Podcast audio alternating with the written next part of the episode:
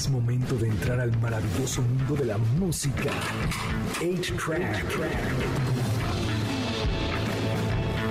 Un programa donde encontrarás solo clásicos. Comenzamos en MBS 102.5.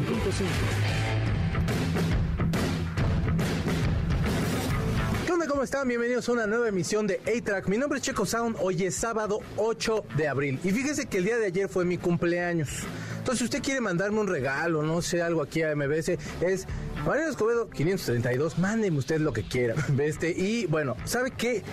Han estado pidiendo mucho que repitamos un programa y bueno, hoy por ser día de mi cumpleaños quiero hacerme ese autorregalo y el programa que han estado pidiendo es por supuesto con el gran Horacio Villalobos que fue el 29 de octubre que estaba estrenando un acto de Dios, ahorita se va de gira y han pasado muchas cosas en su vida, pero en aquel momento estaba pasando por otras, así que los dejo en manos de Choco Sound, o sea yo y el gran Horacio Villalobos, cuídense mucho, les dejo muchos besos y abrazos y adiós. El día de hoy nos acompaña en la música Lua Jen. ¡Bravo!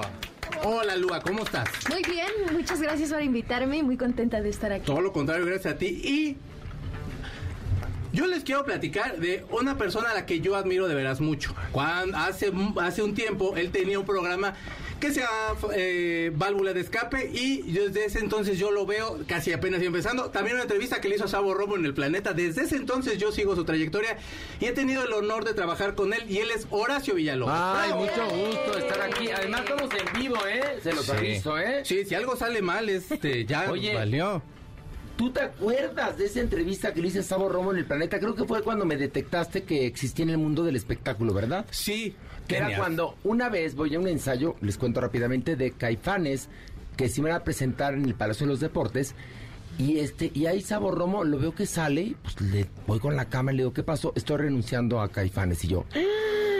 Bueno, pero luego ya se contentó y volvió. Pero bueno, esa Sí. vez, esa vez fue la primera vez que salió del grupo. Pero tardó en regresar. De hecho, Tardó en regresar. ese concierto hasta lloró Saúl y él y Pues bueno, sí. era... Ya ves que eran muy temperamentales. Sí, se eh, peleaban siguen, mucho entre ellos. Siguen, siguen. Ahorita ya lo sacaron y le avisaron, fíjate. Mira nada más. Así, es la vida. Así la chisma. Vamos a iniciar este programa con un estreno. Ellos son una banda que nacieron en el 93 más o menos. Eh, tiene una cantante escocesa que se llama Shirley Manson que lidera esta banda que se llama Garbage. La canción se llama Witness to Your Love de su disco Anthology. Así iniciamos ahí track por MBC 102.5.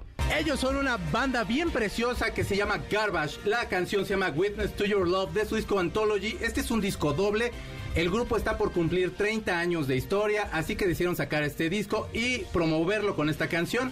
Si usted no sabe quién es Garbage, hubo una canción de James Bond que se llama The World Is Not Enough y ellos hicieron la canción. Si ustedes a lo mejor eh, vieron Romeo y Julieta también, eh, tocaron una canción que se llama Number One Crush. Que la de es Baz Luhrmann, ¿no? De Baz Luhrmann, sí. Ya que se filmó aquí en México en la Colonia del Valle. Sí, en La Virgen del Tránsito. Esto que según Florinda Mesa, la Colonia del Valle es proletariado. Eso dijo Florinda Mesa. Las Ay, rentas- ojalá y todo México fuera así, Sí, como la no, del Valle. ¿no? Las Pero rentas bueno. no dicen eso, Eh, no, no, ni. Además, la Colonia del Valle es re bonita. Esto es apa- esa parte aparte es súper Es bonita. preciosa. Ya quisiera, y la verdad ¿no? es que Sí. Baz Luhrmann identificó perfecto lo que quería hacer y logró una película muy bonita que lanza, bueno, acaba de lanzar al máximo estrellato ahí a DiCaprio. Sí, claro, ¿no? Sí, y, sí, y sí. la adaptación a mí me gustó mucho. El soundtrack es espectacular. sí. Está Radiohead. Hay un. Oye, Blue, pero bueno. me- eh, qué chistoso que haya mucha gente que no sepa lo que es garbage. Claro, Sí. es que el tiempo pasa. Sí, no, ya ahorita ya. Yo, por ejemplo. eh, eh, eh, No, bueno, pero Lua no, no, tú tienes que saberlo, ¿eh? Ya, tiene, ahorita Ya lo sé. ya. Ya. No, porque es una banda muy importante y, y Garbage, de alguna manera, al igual que otros grupos que llegaron antes que nosotros, pues cimentaron el pavimento, pusieron el pavimento para que pudieran caminar otros grupos y artistas. Por supuesto. Bueno, hoy tenemos una dinámica, por supuesto, Horacio Villalobos está el día de hoy para hablar de un acto de Dios, así que el hashtag es a Dios le pido. A Dios manden, manden que, a Dios que le piden. Estamos en Facebook Extra Clásicos, en YouTube Checo Sound. Suscríbanse, no sean gachos. Y quisiera yo preguntarles si ustedes han tenido alguna historia rara con alguna persona en un Uber o si a lo mejor han visto algo raro en un Uber. Ahí te va, ¿por qué? A ver. Salió una nota. En esta nota es una persona que se sube a un Uber y todo este Uber está repleto de papitas, cacahuates, eh, bubalos, Ok. este, bubulubus, lo que quieras. Digamos una miscelánea sobre ruedas. Exactamente. ¿Y qué pasó? Y entonces la persona se preguntaba, o sea, por supuesto esta persona lo está haciendo para vender y para que el pasajero pueda como, bueno, pues ir botaneando porque aquí el tráfico no lo puedes evitar.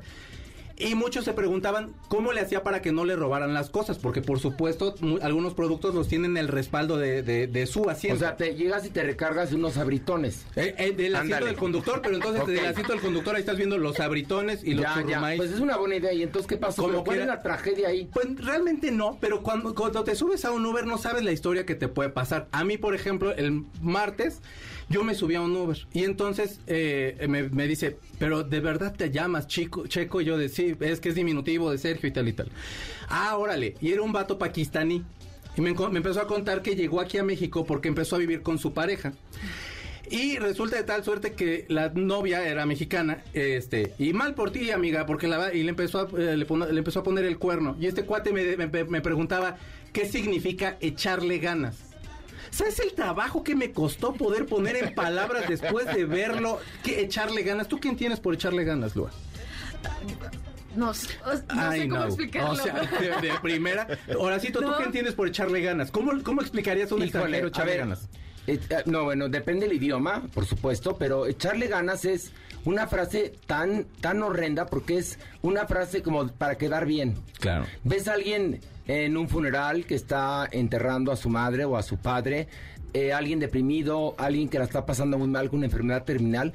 Y decirle échale ganas es Ay, no. peor que mentárselas, se los aviso. Así que échale ganas, eh, aplíquenlo para cuando estén viendo un partido, quizás de su hijito en la primaria, y le- dile échale ganas, pero no se lo den a alguien que esté pasando por algo difícil, no le den ese, ese bonito bálsamo. Ya cuando me dijo, eh, también explicarle era de, bueno, echarle ganas, pues a lo mejor es pues tratar de levantarte con ánimos, eh, bañarte, ponerte a trabajar, métete al gimnasio, haz algo así. Y por eso yo les preguntaba si les había pasado algo así o cómo podrían ustedes explicar a una persona que no es de aquí es el, echa- el echarle ganas. Porque aparte el cuate sí estaba, sí estaba tristón. Gustavo, buenas noches, ¿cómo ¿Qué estás? tal? Buenas noches, ¿cómo te va? ¿Tú cómo te ha pasado algo a ti en Uber? No, bendito sea Dios, algo así tan grave, no, pero fíjate que Bueno, me quedé no, pensando. Bueno, así, pero fíjate que me quedé pensando con esta onda del de, échale ganas y es como, pues como cambiar de actitud, ¿no? O sea, como tratar es de cambiar. Sí, o sea, tiene obviamente razón, hay lugares Horacio. en donde no puedes aplicarla, ¿no? O sea, Ay, el factor de, o sea, te está dando, a mí me daban crisis de ansiedad, tiene un rato que no, pero cuando te Bendito está sea dando, Sí, de veras, sí, no sabes. Pero lo que deja fumar, no es cierto, no. Pero no, la verdad es de que cuando ya de pronto te está dando la crisis de ansiedad y te dicen, pero échale ganas, hombre, no pasa nada. Y Exacto. dude, ¿cómo me dices esto? En este momento no, no. No. puedo encontrar algo más incómodo. Entonces, Mira, a ver, échale ganas es, eh, quizás en inglés, eh, no sé cómo podrían decirle, get over it? No. O, o- o- think eh, in a positive way, o sea, Ajá, piensa ser, positivo. sí, sí. Think positive. Pero hay, hay modismos y palabras que utilizamos en México que, que difícilmente puedes encontrar Sí, una traducción. Claro, o sea, es como, eh, ya, eh, bueno, ayer se anunció que Jerry Lee Lewis este, pasó a mejor vida. Ay, sí. Uno de los de las columnas vertebrales del rock and roll de los 50 se murió a los 87 años. Eh, nada más como un dato curioso, eh, a los 9 años descubre que le gusta tocar el teclado. Sus papás hipotecan la casa para comprarle un piano. Wow. A los 21 se va a Memphis, donde está la cuna del soul, del blues, eh, eh, naciendo un poquito el rock and roll. Y conoce a Sam Phillips, que es el dueño de Sun Records, y empieza a juntarse un poquito con Elvis Presley, con eh, Johnny Cash, etcétera. Y bueno, pega mucho, pero se va a una gira, regresa y la prensa descubre que se casó con su prima de 13 años y entonces bueno pues se hace una campaña un poquito ahí como bastante sucia el tipo empieza a perder trabajos Bueno, aparte pues llega la imagínate un pederasta. Y aparte con la prima y así, que era así como de que qué es esto, o sea... No, pues muy, muy mal de su Monterrey. cabeza. Era que... ¿Era de Monterrey? Pero, ¿por, pero ¿por qué de Monterrey? ¿Qué tiene porque que ver? dicen que se casan entre primos. No, pero ya las cosas han cambiado. Antes se veía como mucha normalidad por el machismo tóxico que un hombre mayor anduviera con una menor. O sea, Sí. no, no se cuestionaba. Acuérdense del caso que se ha revivido ahora de Luis de Llano y Sasha. Claro. O sea, ¿qué tiene que hacer un señor con una niña? no, sí. punto, no. Pero y justificar todavía y tal, o sea, No, bueno, eso es... eso es- A ver, yo tengo una anécdota de Uber que es horrenda. A ver. Eh, bueno, pues ya nunca nos dijiste qué hace el hombre ese de... Ah, de- vende los productos. Nada más es como de que tiene que diversificarse porque no le alcanza con el puro Uber. Y entonces tiene que estar vendiendo cacahuates y papitas y todo eso para seguir sacando para llevar a la casa. Bueno, hay una historia de hace poco tiempo, están, es más, están en litigio. Emir Pavón, de la banda Cañaveral, Hmm. estaba con su esposa en el aeropuerto, llegaron de México a Houston y pidieron un Uber, ella embarazada. Entonces se suben al Uber y se da cuenta, Emir, que el señor, el chofer del Uber, viene o drogado o mal pasado o algo. Tanto que casi le pide que se pare para que se bajen. El, eso no ocurre y tiene un accidente espeluznante. Wow. La esposa no pierde al bebé por suerte. Él queda con, con cicatrices, etcétera. Los dos, tanto él como su mujer, quedan pues con lesiones. Y lo interesante del caso, para que se queden helados, es que resulta que demandan a Uber por el accidente y Uber eh, se ha deslindado diciendo que los choferes de Uber no trabajan para Uber. Ah, caray, ¿entonces para quién? Qué ojetes, ¿verdad? Sí. Bueno, entonces tienen esta estratagema legal para evitar tener litigios en contra de ellos. Entonces, a ver, dices como yo, yo por la aplicación pido un Uber, pero el señor o la señora que va a venir al volante no trabaja para Uber. Si hay un problema, Uber no responde. Claro. Se los juro, esto está pasando actualmente en Estados Unidos, ¿eh? Wow, bueno, o sea, Para que se queden no helados. Yo no vuelvo a tomar desde hace mucho tiempo, lo decidí, un Uber. Prefiero caminar o mi taxi de sitio. Pues es que sí está bastante fuerte. Desde un día óyeme. hice una gatada de unos lentes que me estaba robando el chofer, dije nunca más. Y me enfrenté a la gente de Uber México, perdón que se los diga, nefastos. Todos y todas nefastos conmigo. Pues si estás ofreciendo un servicio tienes que hacerte responsable Sí, pero- de él y creo que la empresa Pero ¿sabes que qué ver. pasa? Ya te diste cuenta, se, te- se los cuento. Esto en Estados Unidos. Los protocolos de Uber, pues creo que no existen o, o existieron, pero ya Pues se les más. olvidó, supongo. Sí. Muy mal. Vamos a una canción. Él es Jerry Lee Lewis. Eh, la canción se llama Great Balls on Fire. De su disco Great Balls on Fire de 1957. Esta canción compuesta por Otis, Blackwell y Jack Hammer, que le hacían canciones también a Elvis Presley y le quedó bien preciosa. Esta es la firma de ese maestro. Pongamos pausa al cartucho de 8-Track, donde están los verdaderos clásicos, por MBS 102.5. Es momento de ponerle play al cartucho de 8-Track por MBS 102.5, donde están los verdaderos clásicos. Ya regresamos, MBS 102.5. A Dios le pido que mi madre no se muera y que mi padre Ya regresamos a A-Track por MBS 102.5. ¿Por qué usted está escuchando esa canción de Juanes? Que la verdad no es que aquí uno sea fanático de Juanes, porque el hashtag del día de hoy es A Dios le pido, porque tenemos a Horacio Villalobos que nos va a hablar de su obra Un acto de Dios. Y a Dios le pido que gane el Cruz Azul o que siempre pierda el América. Horacito, ¿se podrá? Pues mira, la verdad es que no te lo puedo responder porque no estoy en el escenario. Pero, pero eh, ma- mañana que el, el viernes no, que te subas, es cada por favor. viernes. Es que además estoy muy feliz porque ayer hicimos nuestra primera función para público real, público del que paga boleto. No hice, decidí no hacer un estreno de prensa e, y- e invitados, porque la verdad es que luego van eh, como a fuerza Sí. o como por quedar bien y van muy mamucos. Entonces, como no era un estreno como tal, sino era un reestreno de un acto de Dios, dije, no, pues público del que paga y el que quiere verte y el que valora tu trabajo. Y bueno, la gran sorpresa es que el teatro quedó desde el- como las 4 de la tarde ya, no había un solo boleto, estaba sold out. Eso. Fue una energía increíble. La obra funciona maravillosamente ahora que además este tiene un plus, que es la presencia de Supermana como el arcángel Gabriel. Chequen lo que estoy diciendo, ¿eh? Sí. Y Maniwis como el arcángel Miguel. En otros momentos me hubieran quemado en leña verde. Sí, no, ahorita Bueno ya estamos en... y yo hago a Dios. Y este y la obra bueno es potente, es un texto muy muy inteligente escrito por David Jaberbaum. Sí. Y bueno, pues Pilar Bolívar hizo esta readaptación con el permiso de Jaberbaum y ayer debutamos en el Teatro Shola, estamos únicamente los viernes y bueno, pues sold out. El próximo viernes pinta para hacer otro sold out. Por supuesto, Así no, que si quieren ir a reír, gozar y salí con el corazón lleno porque fue increíble ayer el aplauso de pie y ver los ojos de la gente porque la obra no tiene cuarta pared, es decir, no hay esta pared imaginaria entre el escenario y el público, Sí, los- sino los que es- metes. es muy frontal Sí. eh, está rota la cuarta pared. Y entonces veía las caras del público con los ojos así con lágrimas de emoción porque el final es muy bonito y la verdad es que Bueno, me levanté de buenas, estoy muy de buenas. Te veo muy contento y me da mucho gusto. Así que lo espero en el Teatro Shola, ¿eh? Todavía nos tienes que seguir Ay, presumiendo. no, sí. Pero es que eh, Lu, por ejemplo, Ay, Lu, ¿no Lua, vas a cantar? Lua nos va a cantar. Lua es de, es de, nació en Monterrey y luego te fuiste a, Saltillo. a Saltillo. y Llevo ahorita 12 estás viviendo acá. aquí, en la Ciudad de México. Una chilanga hecha y derecha. Claro, pues sí, todos, venim- todos venimos de- del interior de la República. Todas nuestras familias Pues sí, sí. vienen de fuera. Digo, Yo, papá final, Tijuana, mamá Oaxaca. Mi Órale. familia es de, de, Jal- de Jalapa y la familia de mi papá y la de mi mamá es de San Luis. Fíjate, Entonces, pues, o sea, ahí le metemos, la verdad. pues. aquí todos, todos somos mes- mestizos eh, en todos los aspectos. Sí, no, no hay Ay, forma. por eso me cagan, perdón que lo diga, estas divisiones que hay de blancos, morenos, chairos, fifi, no, mexicanos todos. Punto. ya. ¿Para qué hacerle tanto al cuento? Pues sí, pero bueno, no entendemos. Empezaste a los nueve años, Sí, a los ocho. a los ocho. A ¿Cómo los- fue, que- o sea, cuál fue tu primer contacto? Creo que hiciste, estabas en un concurso de talentos. Sí, bueno, la verdad es que la primera vez que canté fue porque una amiguita ya cantaba. Entonces, eh, de- en esas reuniones familiares, eh, ella siempre cantaba y un día me dijo, oye, ¿por qué no cantas tú una canción? Y le dije, bueno, va. Entonces canté la canción y su papá me dijo, oye, cantas bien. Yo no estaba acostumbrada a que me dijeran como, un poquito al micrófono, este, ah, cantas bien o algo así. Mm. Entonces dije, bueno, creo que esto es lo mío.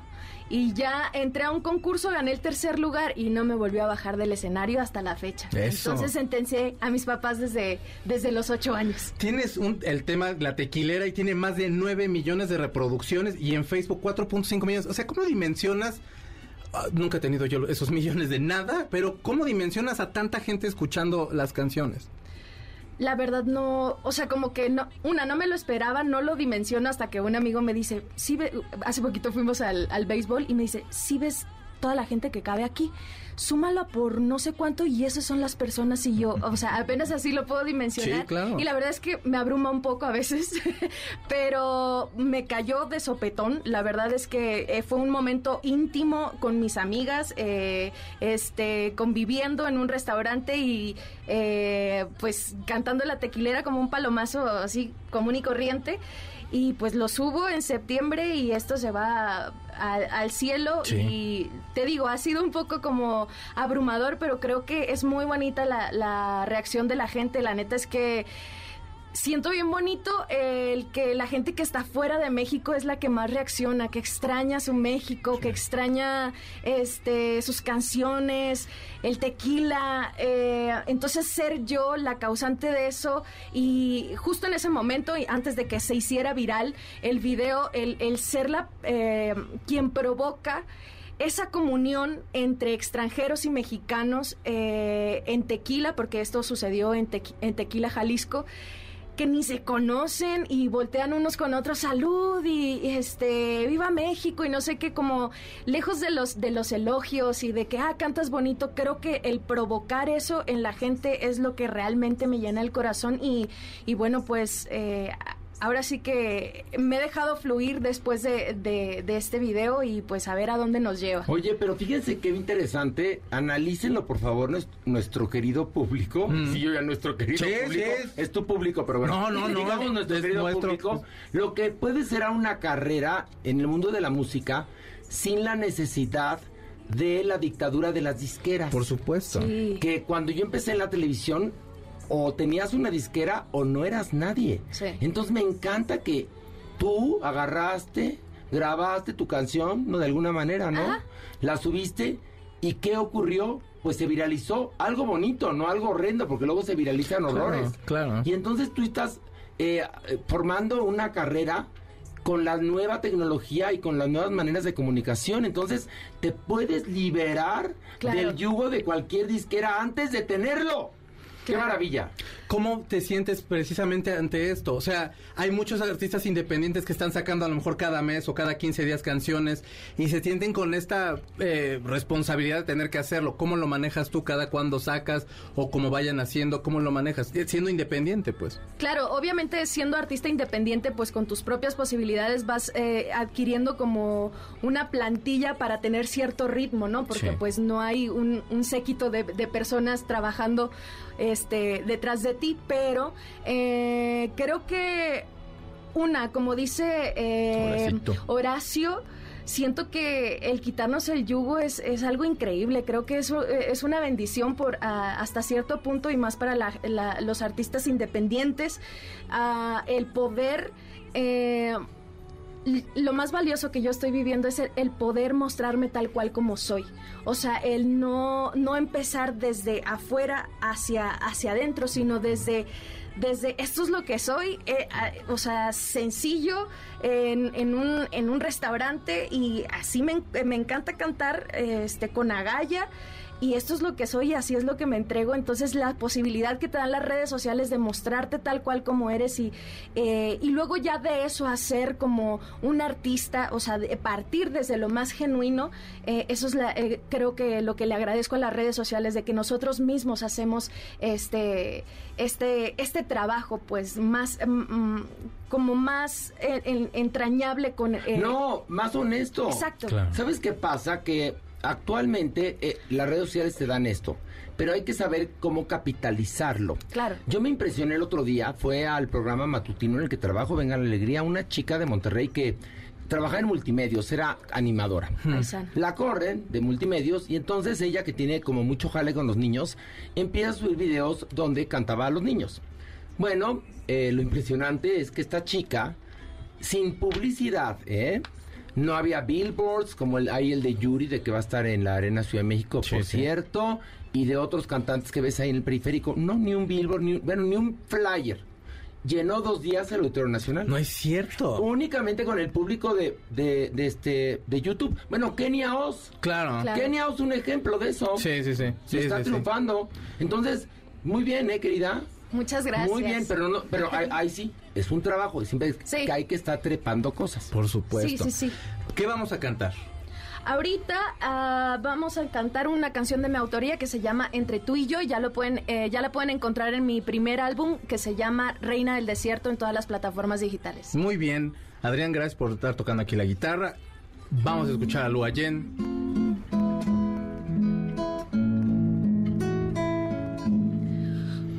Con mirarnos a los ojos me bastó para descubrir que todo entre tú y yo sería un peligro. Pensar que contigo pudiera existir amor. Nuestros cuerpos se envolvieron en pasión. Tanto fuego poco a poco me cegó. No sé en qué momento, junto con mi cuerpo, mi alma se desnudó. Ya no hay marcha atrás, ni lo quiero intentar. Que por miedo soy incapaz de perder la magia que nos vino a abrazar. No lo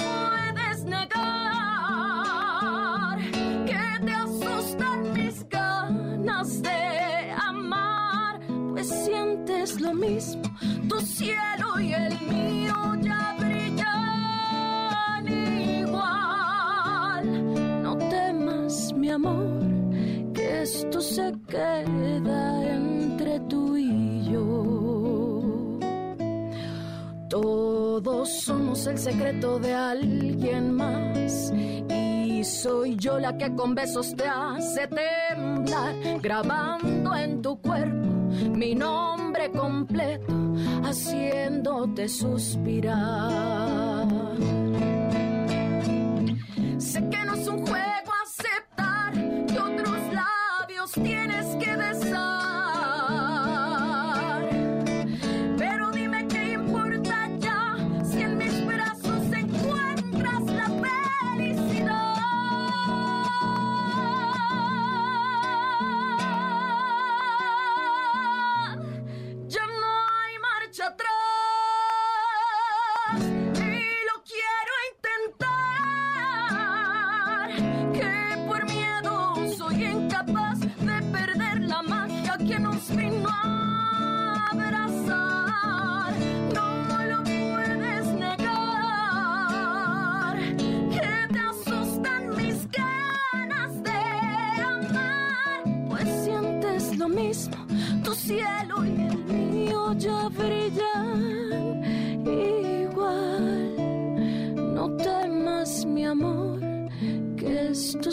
Queda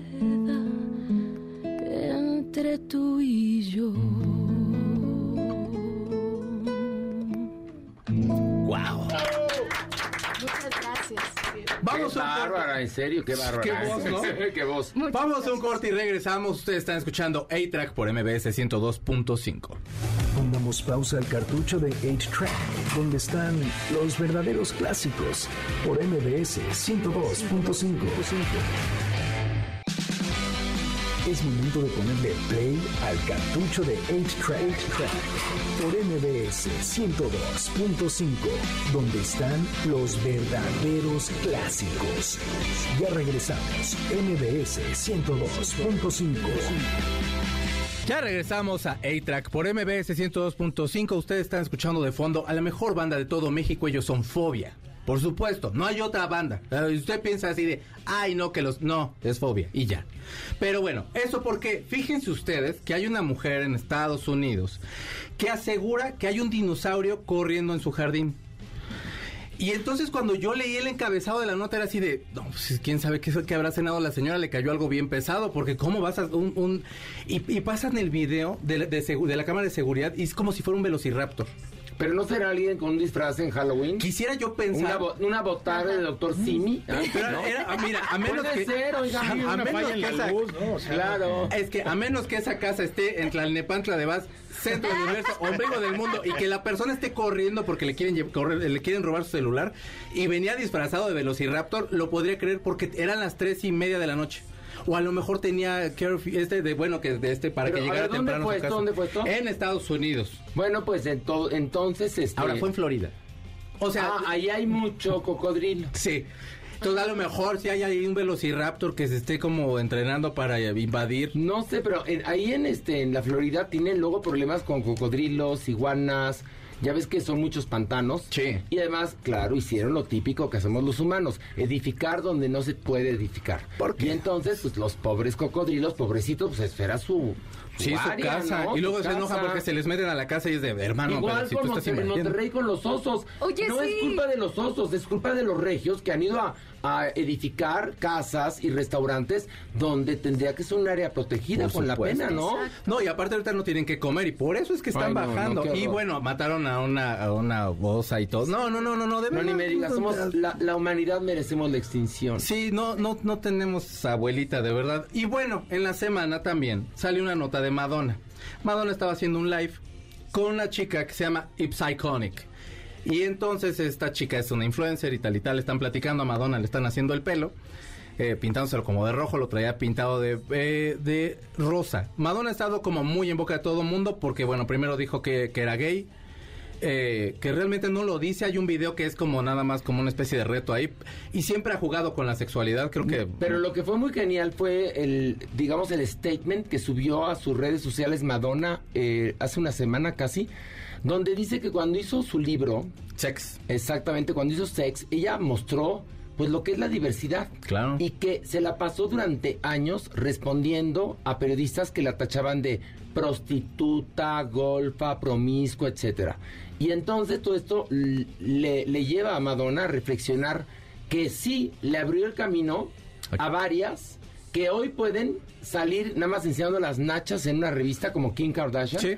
Y le dio también, de alguna manera ayudó a que una mujer también disfrute de su sexualidad. Por supuesto. Como la, la siempre la ha disfrutado el hombre, sin ser tachada de promiscua, porque un hombre que se acuesta con varias es un, bueno, un Sí, héroe, no, bueno, Don Juan casi. y una mujer que lo hace es poco menos que bueno, que no merece vivir.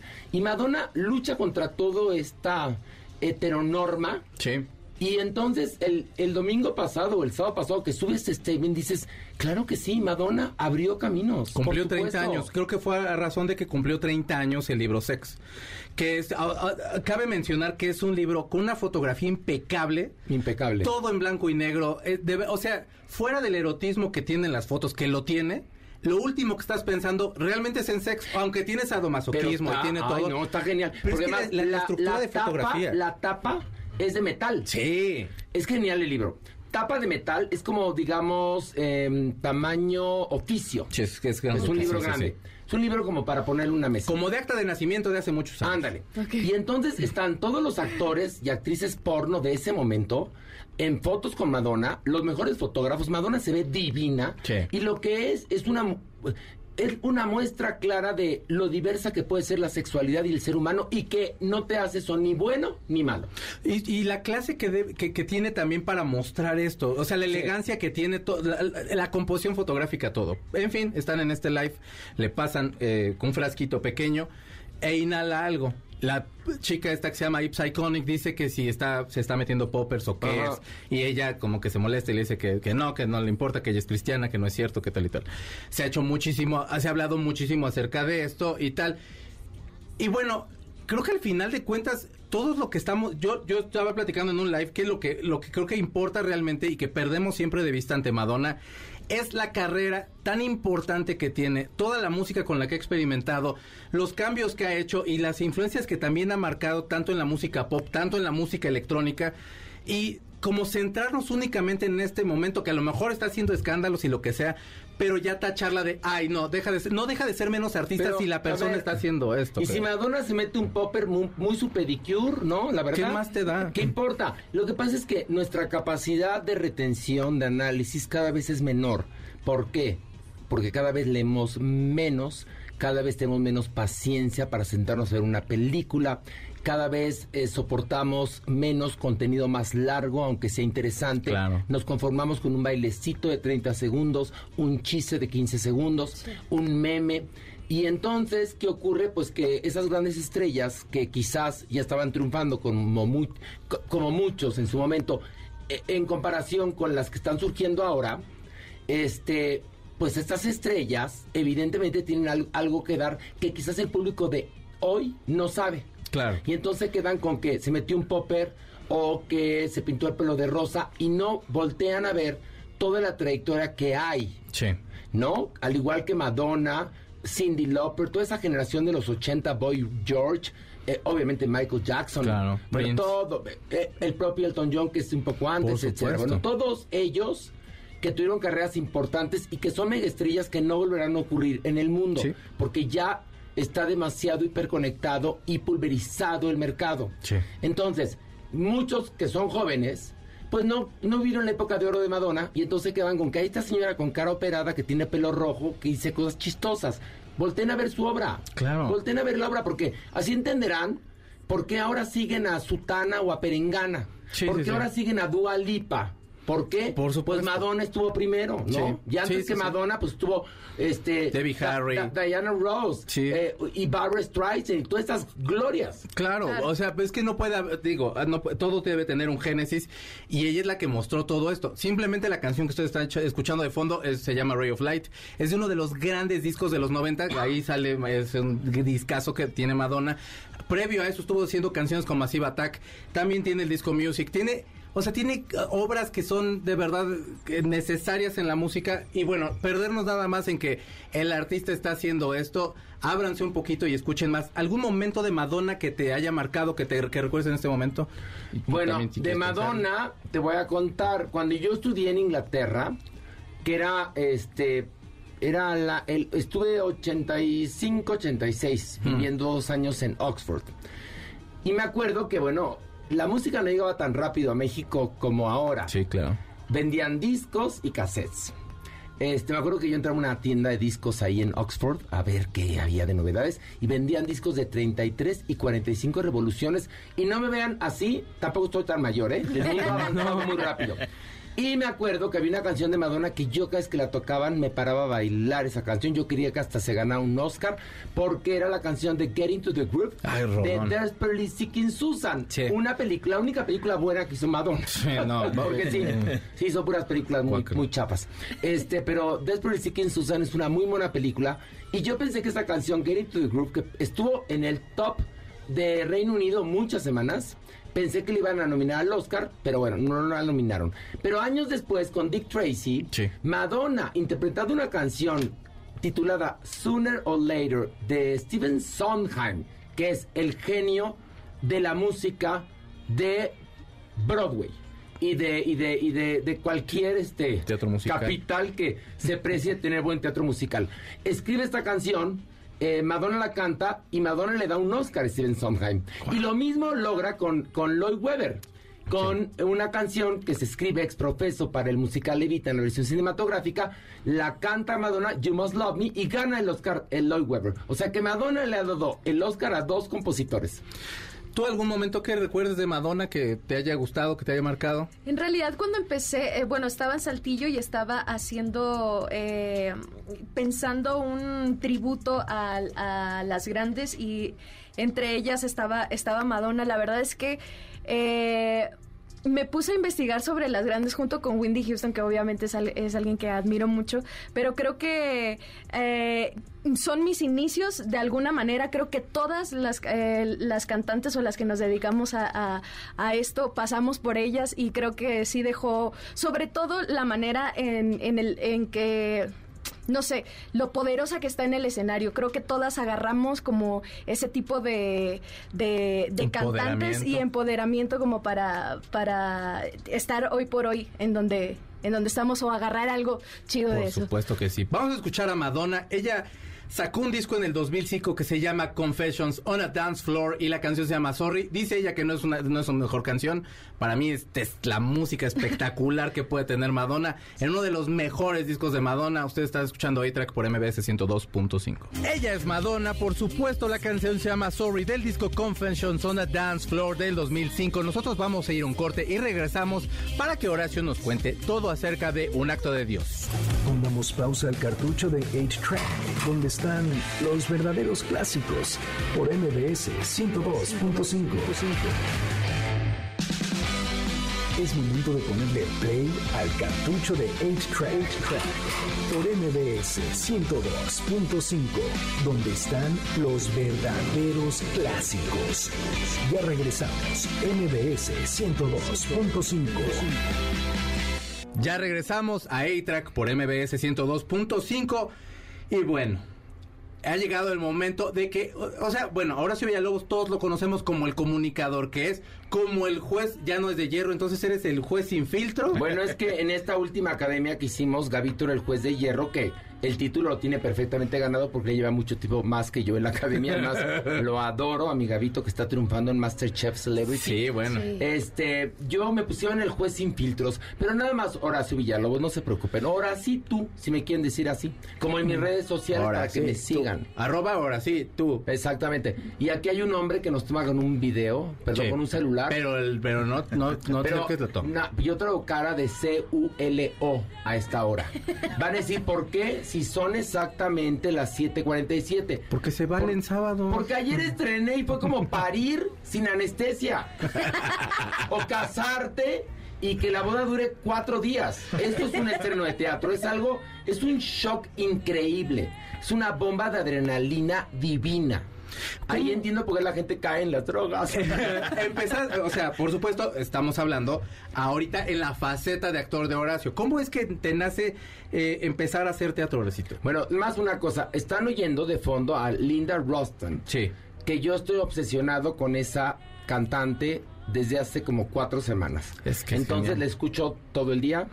Este, bueno, nada más es por eso para que entiendan, porque no tiene que ver nada Linda Roston con la obra. Eh, perdón, me preguntabas que cómo que perdón. ¿Cómo iniciaste con, en el teatro? ¿Cómo te llamó la atención el teatro?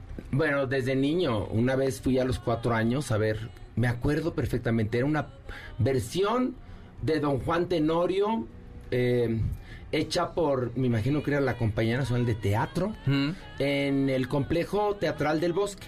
Ok. Y me acuerdo cuando se abrió el telón, yo dije, wow, ¿qué es esto? ¿Qué es esto? Una escenografía preciosa, muy bien, muy bien, todos los actores, no recuerdo quiénes eran, yo tenía cuatro años, cuatro años y medio. Y de ahí me empezó a interesar el teatro y yo presionaba a mi papá para que fuéramos de vacaciones a Nueva York. Yo quería conocer Nueva York. A los 10, 11 años me llevó. Y entonces me tocó ver por primera vez obras de teatro increíbles, musicales fantásticos. Y luego regresé a México y también me di cuenta que aquí había muy buen teatro musical, producido por Manolo Fábregas, por Julisa, por Robert W. Lerner, etcétera, y que las obras que además eso no tiene que ver con defender el teatro nacional, son obras que pues son joyas del mundo que que qué bueno que podemos verlas en nuestro país, ¿no? Por supuesto. Porque criticaban mucho a Manolo Fábregas, que era malinchista, bueno. Así, bueno, para no hacer el cuento largo, decido meterme a tomar clases de teatro. Eh, en grupos de niños en CADAC, el Centro de Arte Dramático AC en Coyoacán. Sí. Y de ahí empecé a amar el teatro. ¿Cuál es la primera obra que a la que te subiste ya a interpretar? ¿Profesional? Sí. Eh, Picasso en el Café de París, Picasso de la Pagille, es Sí. una obra de Steve Martin que narra, es una cosa genial. Es un supuesto encuentro entre Pablo Picasso, que fue el artista más importante del siglo XX, y Albert Einstein, el científico más importante del siglo XX, a principios del siglo XX en una taberna en París. Ok. Y entonces ahí eh, es padrísimo porque la ciencia discute en contra del arte. Esta es de principios de los 2000, finales Ah, de 90. No, no, mi- fíjate, la obra la hice porque venía perfectamente eh, en esta transición del 1999 al año 2000, porque de alguna manera estableció un parangón con esto que había pasado supuestamente hace un siglo. Sí. Empezábamos el siglo XXI, estaba terminando el siglo XX y estos dos hombres eran los que cambiaron el siglo XX. Y es la primera vez que me trepo a un escenario ya con actores profesionales dirigidos por Susana Alexander. Y de ahí empezó, pues, mi carrera en el teatro profesional, digámoslo. Luego vinieron, bueno, luego vino El Principito, también con Susana Alexander, una apuesta muy bonita. Luego hice tres shows que duraron cada uno dos años con el equipo de actores de Desde Gallola. Hicimos Sí. cabaret político. Después descansé un tiempo, volví al teatro, al teatro muy intenso, con un corazón normal, que estuvimos primero en el Helénico, luego en el Teatro eh, San Jerónimo, luego estuvimos en el Teatro Milán y finalmente en el Teatro Aldama, con gira nacional. Acabó y entonces monté por primera vez un acto de Dios Sí. esta obra que yo había visto en Broadway con Jim Parsons y dije la tengo que hacer. Y bueno, la hice durante dos años y después vino Los Chicos de la Banda, que también fue muy exitosa, la cual se vio afectada por la pandemia. Sí, bueno. Teníamos teatro lleno y tuvimos que bajar el telón. Y luego la obra regresamos con la obra un tiempo, tuvimos que volver a bajar el telón porque llegó el Omicron y luego regresamos y nos despedimos. Pero así, entre una y otra cosa fueron dos años.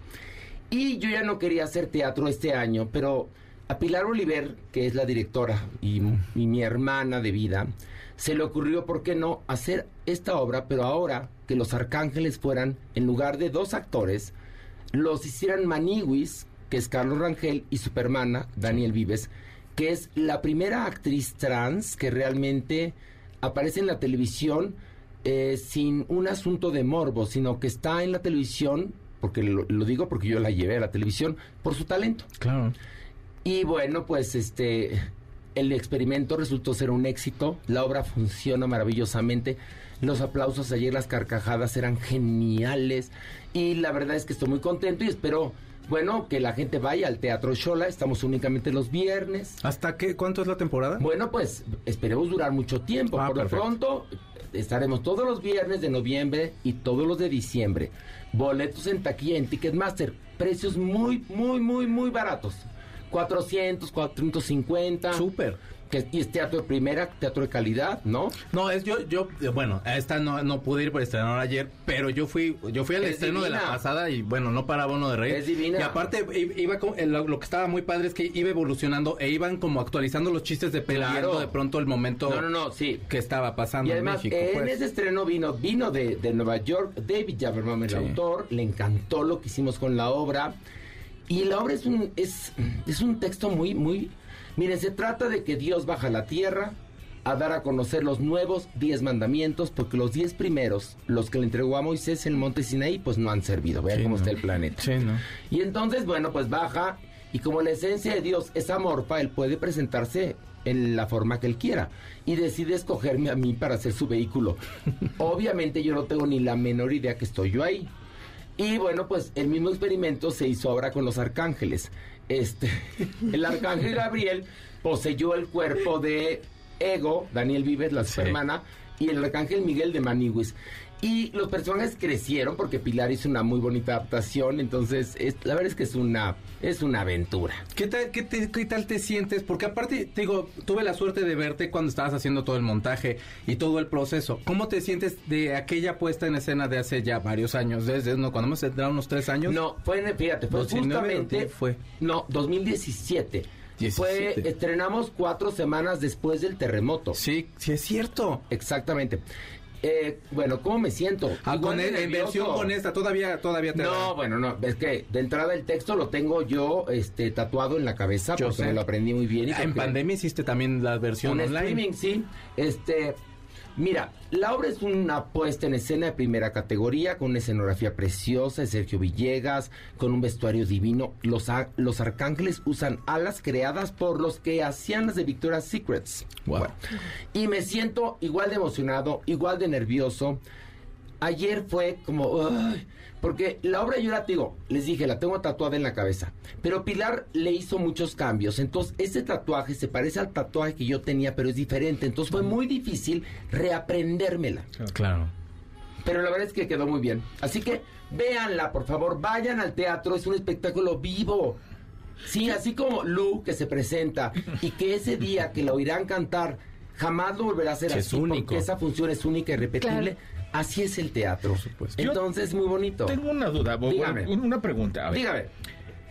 Yo creo que una de las partes más difíciles para hacer este tipo de obras, sobre todo basadas en estos textos, o más bien por eso, porque están basadas en este tipo de textos, es la adaptación.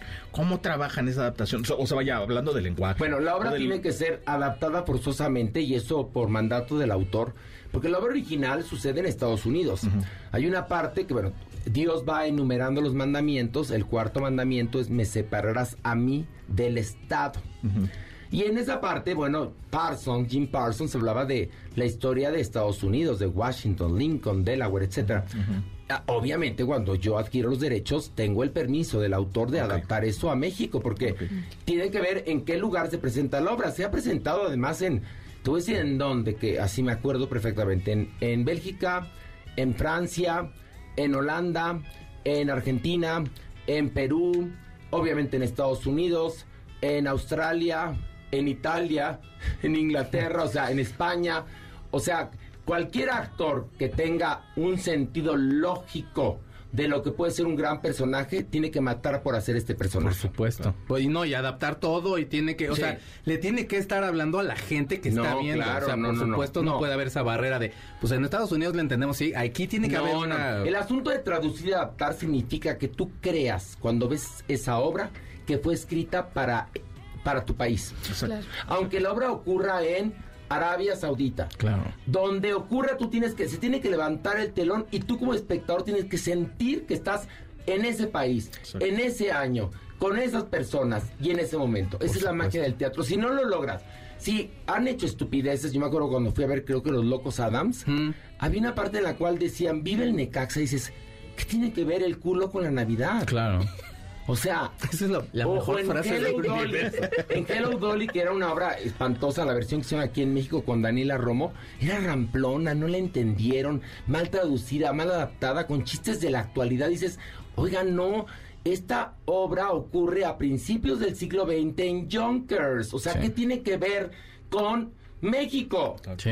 ¿No? Yo siempre he tratado de que el- las, en las obras que yo esté se respeten absolutamente las reglas aristotélicas. Por supuesto. No se pueden perder ustedes esta obra todos los viernes en el Teatro Shola a las... 8.30 de la noche, una sola función por semana. Decirles dónde trabaja Horacio Villalobos, por- probablemente no me acaba la vida en decirles porque Horacio Villalobos es el hombre más trabajador del showbiz. Pero que te sigan arroba Oigan, ahora sí tú. síganme y yo quiero a verte, Lu. ¿Dónde vas a estar?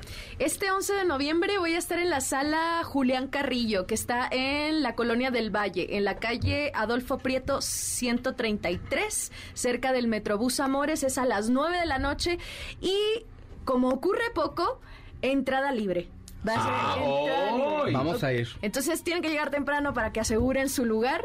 Entonces vamos a estar ahí. Y también el 5 eh, voy a estar en El Vicio. ¡Ay, qué padre! Sí, de invitada de una artista que viene de Brasil, mm, Patricia Bastos. Bueno, ojalá y próximamente te presentes en el vicio y tú seas la que invite a un artista. Exacto. Ojalá. Mereces todo el éxito Muchas del mundo, gracias. cantas precioso y sobre todo, como te lo dije fuera del aire, qué bien interpretas, ¿eh? Muchas Y gracias. necesitamos cantantes como tú en nuestro país. Ay, Sí. muchas gracias, sí, que, Horacio, que, que apuesten por esta música que tú estás haciendo, porque ahora quieren apostar todo el mundo por ritmos urbanos. Sí, el reggaetón, o sea, sí le mete también un poquito de flow, pero, o sea, lo que están ustedes escuchando en acústico, lo van a poder a lo mejor escuchar también con bastante producción, pero una buena canción se puede sostener de la forma que sea, con guitarra así, o con todos los Claro, beats que le puedes claro ir sí. metiendo. Entonces, ustedes escucharon ahorita la voz, ¿dónde te podemos seguir, Lua? En eh, Instagram, arroba lua.yen. En TikTok, luayen, eh, arroba luayen. En Twitter, Yen Lua. Y en todas las plataformas digitales, Lua Yen. L-U-A-J-E-N-N. Oye, ¿por qué tienes este, eh, tu papá de dónde es o qué? No, Lua lo, lo elegí. No, Lua yo sé que, pero el apellido Jen. No, es por Jennifer. ¡Ay, Lua! Yo dije, tiene papá chino, japonés. Me vio los ojitos rasgaditos. Es que tienes tus ojitos Ay. rasgaditos. Bueno, todos los mexicanos, Sí, perdón, sí. tenemos, tenemos orígenes en el oriente. Todos, todos, todos. Mira, con que sea en el oriente y no en el reclusorio oriente. Sí, no. muy bien. Saludos a Pantitlán y a Ya no, y a todos los que están en el reclusorio oriente Claro. les mandamos nuestra solidaridad y apoyo, pero no nos gustaría estar ahí. Sí, o sea, pero les mandamos cariño, Les mandamos igualmente. besos y abrazos.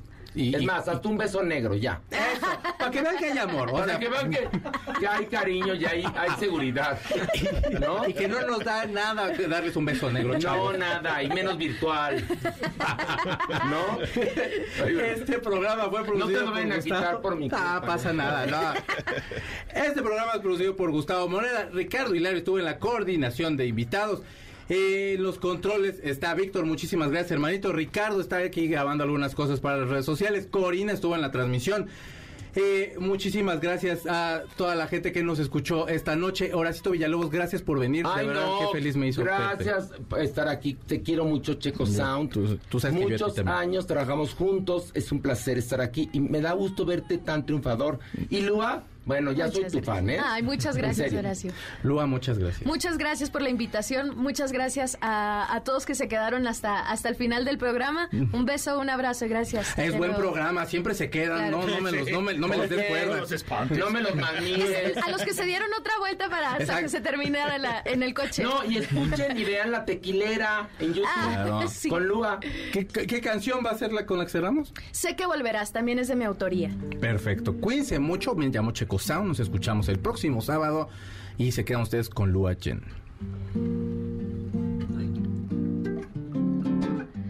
Lo siento, ya no puedo más, te espero y no te veo regresar. Entiendo que fui yo la que rompió las reglas y, y se enamoró, te fuiste sin decir adiós. Me diste una tonta explicación, no mientas. Yo sabía que amarme fue lo que te asustó. Y yo sé que volverás cuando sientas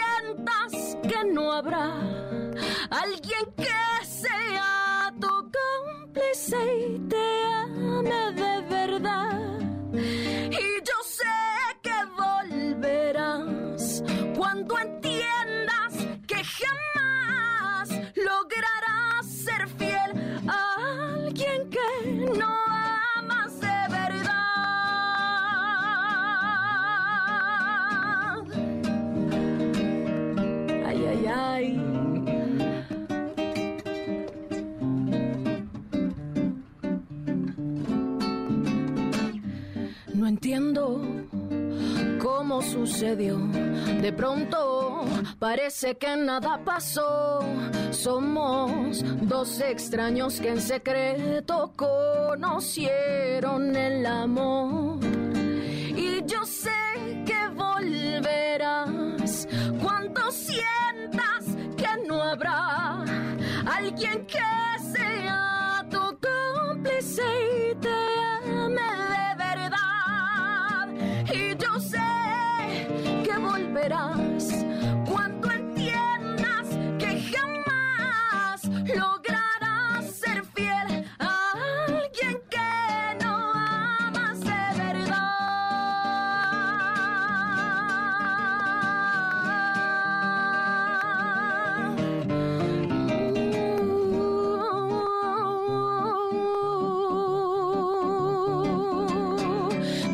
volverás, vas a extrañar que se detenga el tiempo. No vas a dormir, vas a sentir cómo te abraza el miedo. Y un montón de arañas de ansiedad te invaden todo el cuerpo. Tu piel te gritará por cada poro mi recuerdo. No podrás sacudir del deseo cuando te invada como una adicción. No sabrás qué decirle a tus labios cuando reclamen mi respiración. Rogarás por mis caricias, rezarás arrepentida que Dios me arranque de tu alma porque no sientes lo mismo estando con él. Y yo sé que volverás